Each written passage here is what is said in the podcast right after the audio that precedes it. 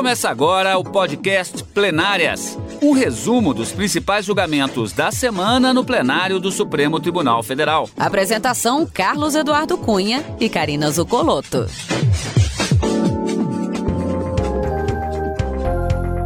Hoje, com os principais momentos das sessões dos dias 29 e 30 de setembro de 2021.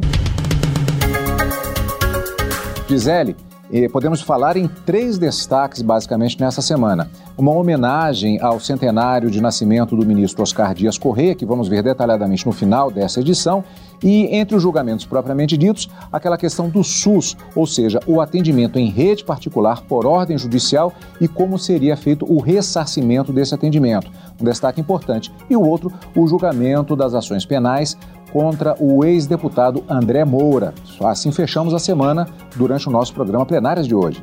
Isso mesmo, Cadu. Esses julgamentos, inclusive, já vinham da semana anterior e foram concluídos nessa semana. Na quarta-feira, o Supremo Tribunal Federal ficou dedicado à análise dessas três ações penais que você mencionou, que foram apresentadas contra o ex-deputado federal André Moura por suposto desvio de dinheiro público. Então, até o final do programa, você vai ficar sabendo como é que foi essa decisão do plenário do STF. E teve também, na quinta, um julgamento extremamente importante que impacta o Sistema Único de Saúde, que diz respeito exatamente a esse ponto que você colocou. Um recurso extraordinário que tratou da possibilidade de quais são os critérios que devem ser utilizados para que o SUS faça o ressarcimento de instituição privada que acabou tendo que atender aí uma ordem judicial na área do serviço ligado à saúde.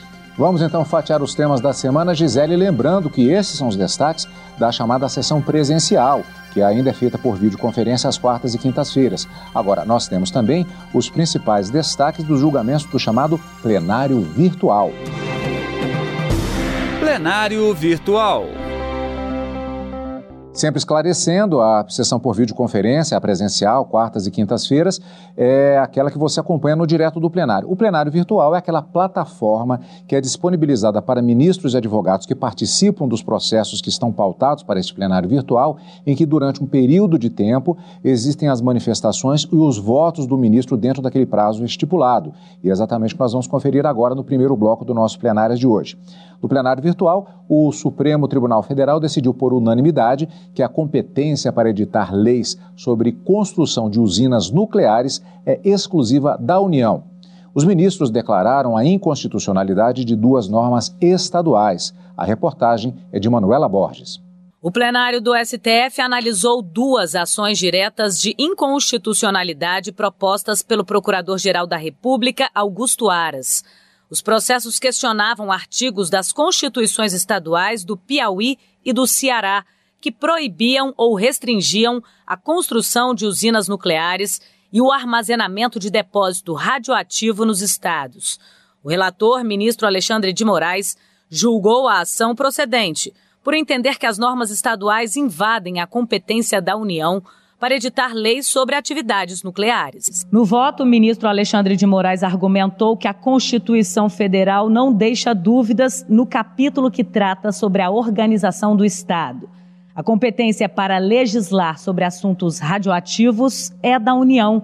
Já no título que diz respeito à ordem econômica, a Carta Magna estabelece que o transporte e a utilização de materiais radioativos no território nacional serão objeto de lei e que a localização das usinas nucleares será definida em lei federal. O relator destacou ainda que a Constituição determina que o Congresso deve aprovar as iniciativas do Executivo quando o assunto for atividades nucleares. Para finalizar, o ministro Alexandre de Moraes ainda elencou o artigo da Constituição que atribui à União a competência privativa para legislar sobre a matéria. Todos os ministros da Suprema Corte acompanharam o voto do relator de forma integral. E o plenário virtual do Supremo definiu percentual para a progressão de regime em crime hediondo no caso de reincidência por crime comum. O plenário concluiu que o pacote anticrime não tratou do tema e, portanto, deve ser usado o percentual de 40% de cumprimento da pena para a progressão de regime. Os detalhes com a consultora jurídica Hanna Gomes. Considerando que não há previsão legal para a progressão de regime na execução da pena dos condenados em crime hediondo quando a reincidência for por crime comum, o Supremo Tribunal Federal foi acionado pelo Ministério Público Federal a partir de um caso concreto que chegou ao Tribunal de Justiça do Estado de São Paulo. Nem mesmo o recente pacote anticrime tratou de forma específica do tema, deixando então uma lacuna normativa na nossa legislação. A Suprema Corte reconheceu, em sede de repercussão geral, o tema, uniformizando o entendimento da jurisprudência dos tribunais estaduais, no sentido de possibilitar a progressão do regime após o cumprimento de 40% da pena, tendo em vista a ausência de uma norma específica e os princípios constitucionais do direito penal. A porcentagem aplicada foi reconhecida no patamar mínimo que já era previsto na Lei de Execuções Penais para as outras hipóteses de progressão em crime hediondo. Foi reconhecida ainda a construção doutrinária e jurisprudencial dos nossos tribunais de que o ordenamento jurídico penal deve ser sempre interpretado de forma mais favorável ao condenado. A decisão se aplica apenas no caso de condenado por crime hediondo ou equiparado sem resultado morte e não reincidente específico. A decisão teve maioria no plenário virtual do STF, seguindo o entendimento do relator, o ministro Gilmar Mendes. O Supremo Tribunal Federal liberou o julgamento de uma ação da Confederação Nacional da Indústria contra dispositivo da Consolidação das Leis do Trabalho, que exige autorização do governo para acordos de prorrogação de jornada em atividades insalubres. A decisão foi em plenário virtual. Reportagem de Carolina Chaves. Por maioria, os ministros alteraram uma decisão individual da relatora do caso, ministra Rosa Weber, questionada pela CNI, Confederação Nacional da Indústria. A ministra havia considerado inadequada e inviável a ação de descumprimento de preceito fundamental apresentada pela CNI para questionar o dispositivo da CLT. Segundo a ministra Rosa Weber, não havia controvérsia judicial relevante e atual sobre o tema. No julgamento, prevaleceu o entendimento do ministro Luiz Roberto Barroso de que, segundo a lei que criou o instrumento da arguição de descumprimento de preceito fundamental, é possível entrar com esse tipo de ação quando houver norma capaz de ameaçar ou violar direito fundamental. Na ação, a CNI questiona trecho da CLT que exige licença prévia do governo para que as empresas e sindicatos fechem acordo de prorrogação de jornada de trabalhadores em atividades consideradas insalubres. Segundo a Confederação, é comum a celebração de acordos coletivos para prorrogar jornada de trabalho como forma de compensar os sábados não trabalhados. Além disso, essa exigência está em desuso há 15 anos. Com a decisão dos ministros no plenário virtual, a ação da CNI agora segue para julgamento na Corte. Também em julgamento no plenário virtual, o Supremo invalidou norma que reduziu os cargos em comissão para servidores de carreira do Ministério Público da Paraíba. Quem tem os detalhes é a repórter Viviane Novaes. Uma lei estadual de 2015 determinava que metade dos cargos comissionados deveria ser preenchida por servidores de carreira até 2024. Mas uma nova norma publicada no ano seguinte excluiu alguns cargos de assessor de procurador e de promotor de justiça. Com isso, o número de vagas para os concursados caiu de 198 para apenas 60. Segundo o relator da ação, ministro Ricardo Lewandowski, a norma criou um sério desequilíbrio entre os cargos comissionados, reservados aos servidores efetivos, e os que não têm vínculo com a administração pública, e vai contra os princípios da moralidade e impessoalidade previstos na Constituição Federal. Todos os ministros seguiram o voto do relator e invalidaram a norma. Estes foram os destaques do plenário virtual. Na sessão plenária da quarta-feira, dia 29 de setembro, por maioria, o plenário do Supremo Tribunal Federal condenou o ex-deputado André Moura a oito anos e três meses de prisão por peculato, associação criminosa, desvio e apropriação de recursos públicos na cidade de Pirambu, em Sergipe. A reportagem é de Marta Ferreira. O ex-parlamentar responde por crimes contra a administração pública supostamente praticados entre janeiro de 2005 e junho de 2007, durante o mandato de prefeito de seu sucessor, Juarez Batista dos Santos, na cidade de Pirambu, em Sergipe. De acordo com o Ministério Público, mesmo fora do cargo de prefeito, André Moura permaneceu no comando da administração municipal. Entre as acusações estão apropriação de gêneros alimentícios comprados no comércio local, a utilização de linhas telefônicas e o uso de veículos e servidores do município que trabalhavam como motorista para o então ex-prefeito. O relator, ministro Gilmar Mendes, absolveu o réu. Segundo o ministro, as provas colhidas foram insuficientes para a comprovação de culpa. Ele destacou que os depoimentos das testemunhas não confirmam as acusações do Ministério Público. Ressalta-se que os únicos elementos desfavoráveis ao réu que constam dos autos são as declarações e documentos apresentados pelo ex-prefeito Juarez, bem como depoimentos colhidos no inquérito que não foram posteriormente confirmados em juízo.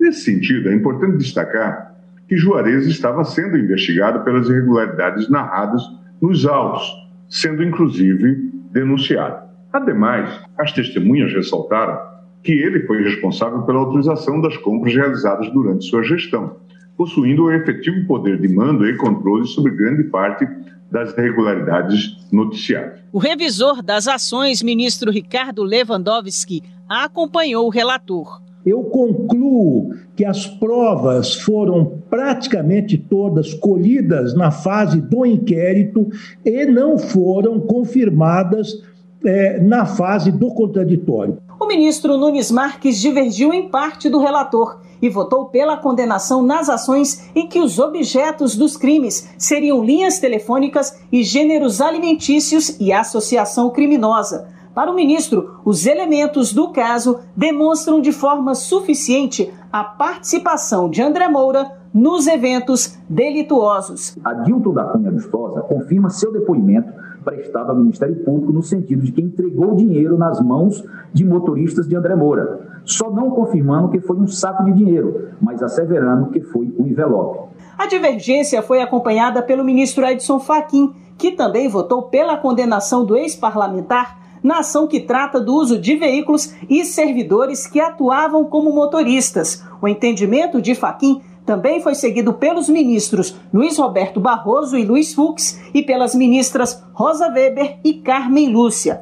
Por maioria, o plenário condenou o ex-deputado André Moura nas acusações de peculato, desvios de recursos públicos e associação criminosa. Ficando o réu condenado a pena total de oito anos e três meses de reclusão, a ser cumprida inicialmente no regime fechado e a pena acessória prevista no parágrafo 2 artigo 1 do decreto 201 de 1967, de inabilitação por cinco anos para o exercício de cargo ou função pública como efeito da condenação por crimes contra a administração pública. Na sessão do dia seguinte, quinta-feira, dia 30, o ministro revisor do processo, Ricardo Lewandowski, levantou uma questão de ordem sobre detalhes do julgamento, como a não participação dos ministros que ficaram vencidos na questão da condenação, aqui no debate a respeito da dosimetria da pena.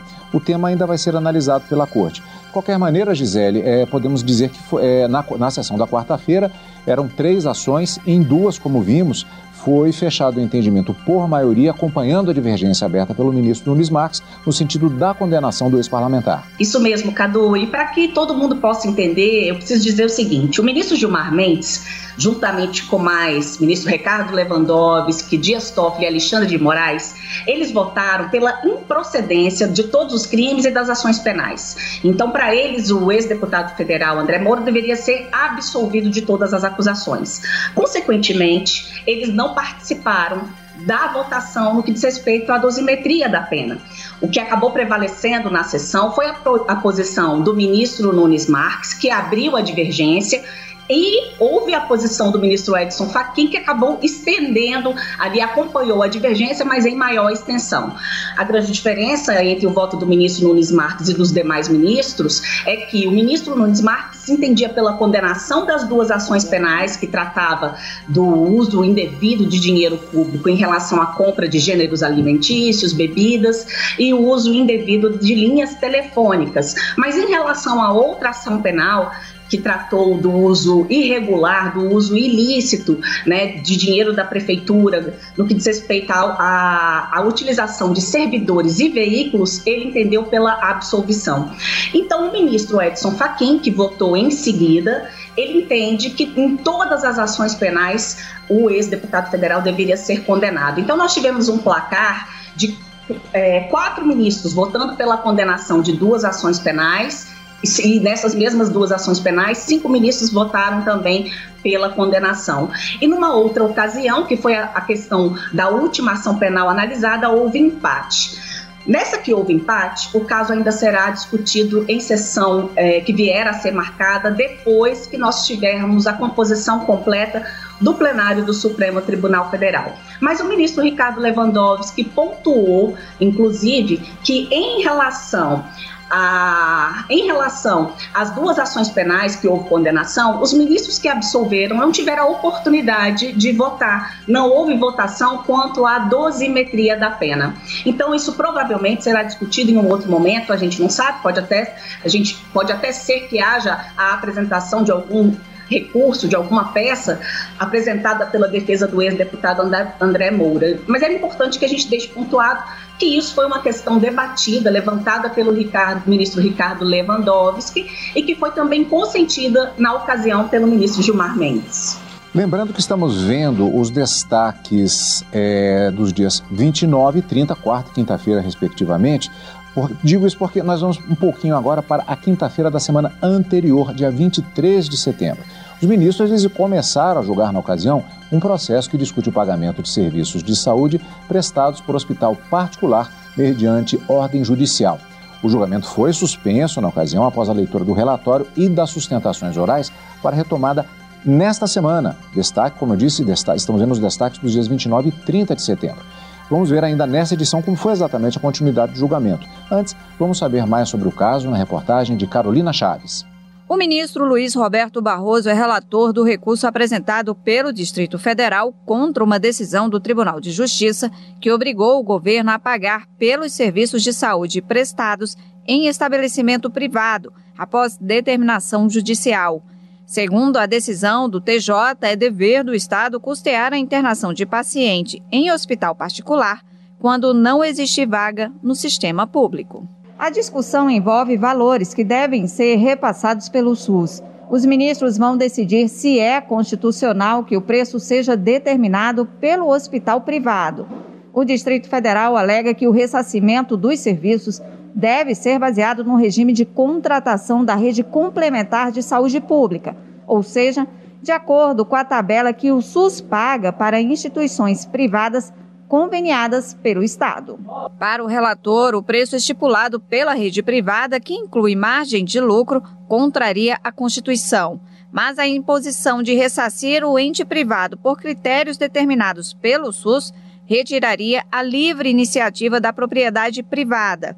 Diante da relevância dos direitos envolvidos, o ministro Barroso entendeu que a matéria tem repercussão geral. E na sessão da quinta-feira desta semana, que está sendo retratada, dia 30 de setembro, o julgamento foi retomado e o plenário do Supremo Tribunal Federal determinou que o ressarcimento à rede hospitalar particular deve atender o mesmo critério adotado para o ressarcimento ao SUS por serviços prestados a usuários de planos de saúde. A decisão, que originou tese de repercussão geral, foi unânime em recurso do Distrito Federal, que, como vimos, é contra a decisão que havia beneficiado exatamente o plano de saúde. Marta Ferreira acompanhou. O recurso do Distrito Federal é contra a decisão do Tribunal de Justiça que obrigou o governo a pagar pelos serviços de saúde prestados a um paciente na rede privada, após determinação judicial. Segundo a decisão do TJ, é dever do Estado custear a internação em hospital particular quando não existir vaga no sistema público. No recurso, o Distrito Federal alega que o ressarcimento deve ser feito de acordo com os parâmetros e valores estabelecidos pelo Sistema Único de Saúde para a remuneração da rede complementar, ou seja, da forma como ocorreria com as unidades particulares contratadas pelo Estado para atendimento público. O relator ministro Luiz Roberto Barroso ressaltou que os valores não devem nem ser fixados unilateralmente pelo Estado, como é a tabela do SUS, nem devem ser fixados unilateralmente pela empresa privada.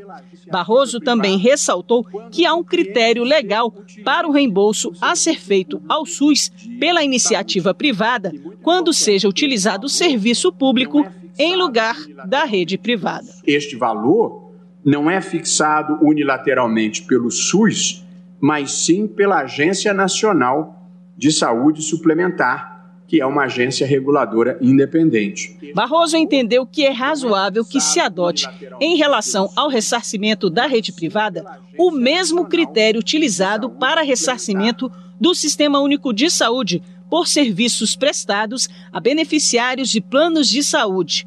Até dezembro de 2007, tal critério era a Tabela Única Nacional de Equivalência de Procedimentos. Após, passou a ser a tabela do SUS ajustada de acordo com as regras de valoração do SUS e multiplicada pelo Índice de Valoração do Ressarcimento, o IVR.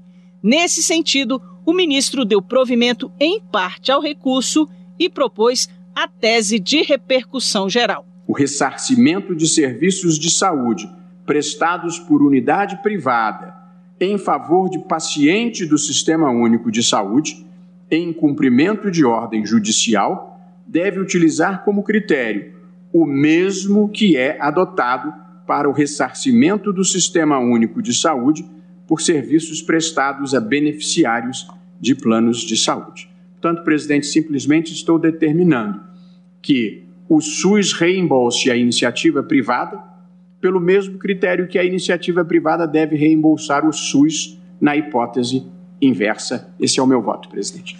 Os demais ministros acompanharam o relator unanimemente. Portanto, Gisele, sem grandes polêmicas no acompanhamento do voto do ministro relator. Cadu, o voto do ministro Luiz Roberto Barroso foi bem equilibrado e bem racional. Ele trouxe uma separação entre saúde suplementar e saúde complementar, que são formas que a Constituição Federal estabelece para a participação de instituições privadas no sistema público de saúde. Então, ele destacou que para as instituições que compõem o sistema é, complementar, de forma complementar, elas têm uma realização de um convênio com o próprio SUS e devem ser ressarcidas com base na tabela do SUS, porque existe um ajuste pra, prévio nesse sentido. Em relação às outras instituições privadas de saúde, elas prestam um serviço de saúde suplementar, não tem nenhum vínculo com o Sistema Único de Saúde. E nesses casos, havendo uma intervenção do Estado, como uma ordem judicial que a obriga, que determina que ela preste um serviço de saúde por falha na prestação de serviço público, elas devem ser ressarcidas. Agora, qual é o valor, qual é o critério que deve ser utilizado?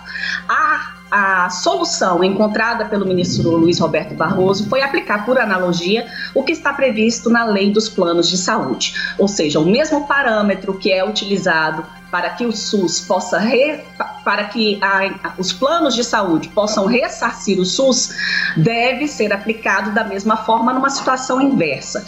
É, ele colocou que a própria Agência Nacional de Saúde Suplementar ela já traz uma tabela, já existe uma resolução da ANS que estabelece esses critérios. Agora, para a gente concluir aqui, do, dois pontos importantes referente ao julgamento deste recurso extraordinário com repercussão geral.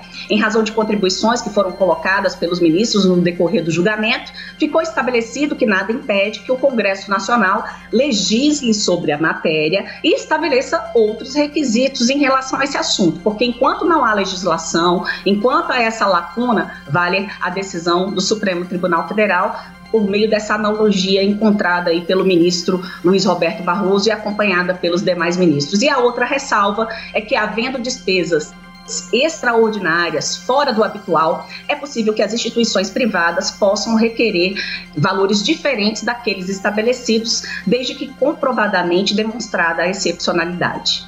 E o STF também fez uma homenagem ao centenário de nascimento do ministro Oscar Dias Correia. Viviane Novaes acompanhou.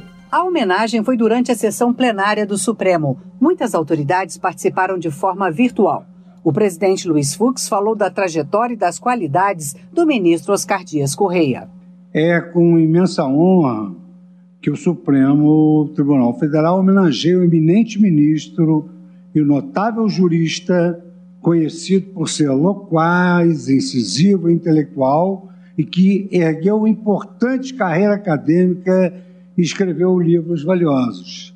Em 1982, o ministro Oscar Correia assumiu o cargo de ministro do Supremo Tribunal Federal, exercendo com dignidade, isenção, ânimo e fé, sempre com rigor técnico, jurídico e maestria.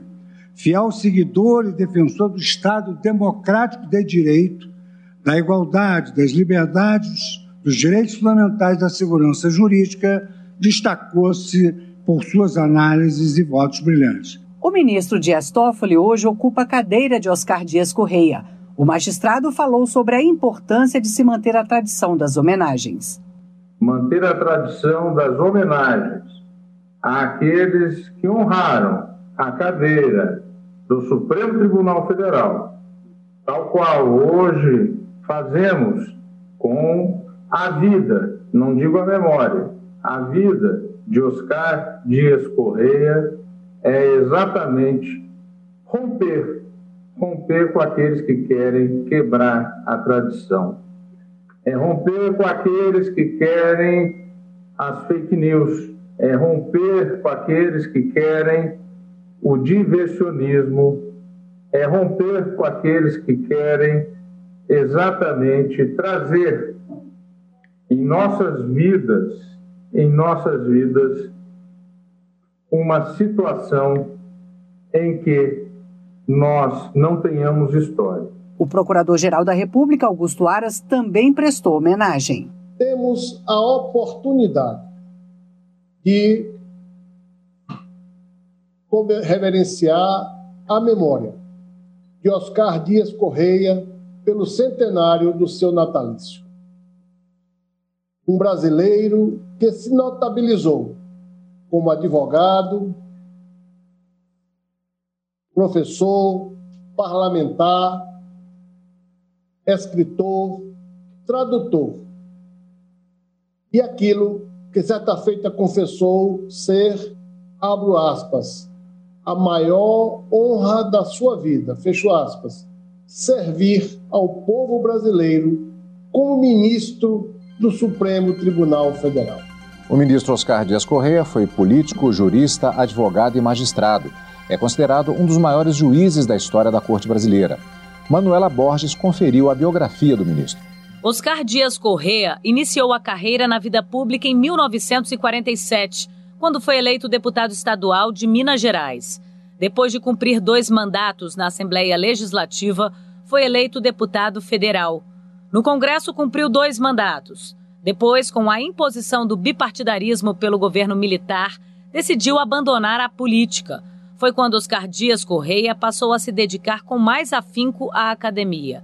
O jurista lecionou economia e direito nas principais universidades federais do país, como a de Minas Gerais, do Rio de Janeiro e de Brasília.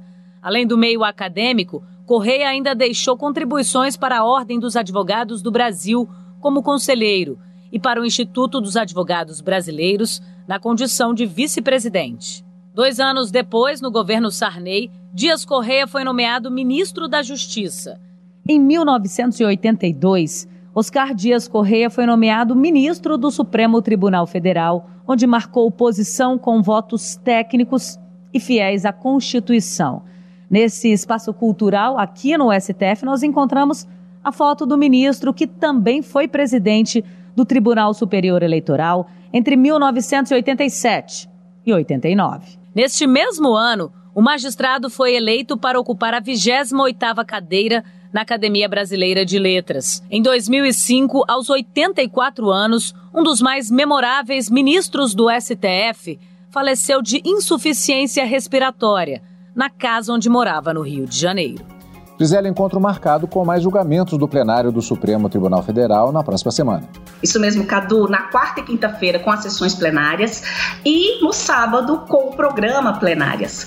A gente se encontra então na próxima semana aqui na TV Justiça, na tentativa de desmistificar o direito e aproximar o judiciário da sociedade. Isso mesmo, Gisele. E você acompanha o Plenárias aqui na Rádio Justiça e também pelo YouTube.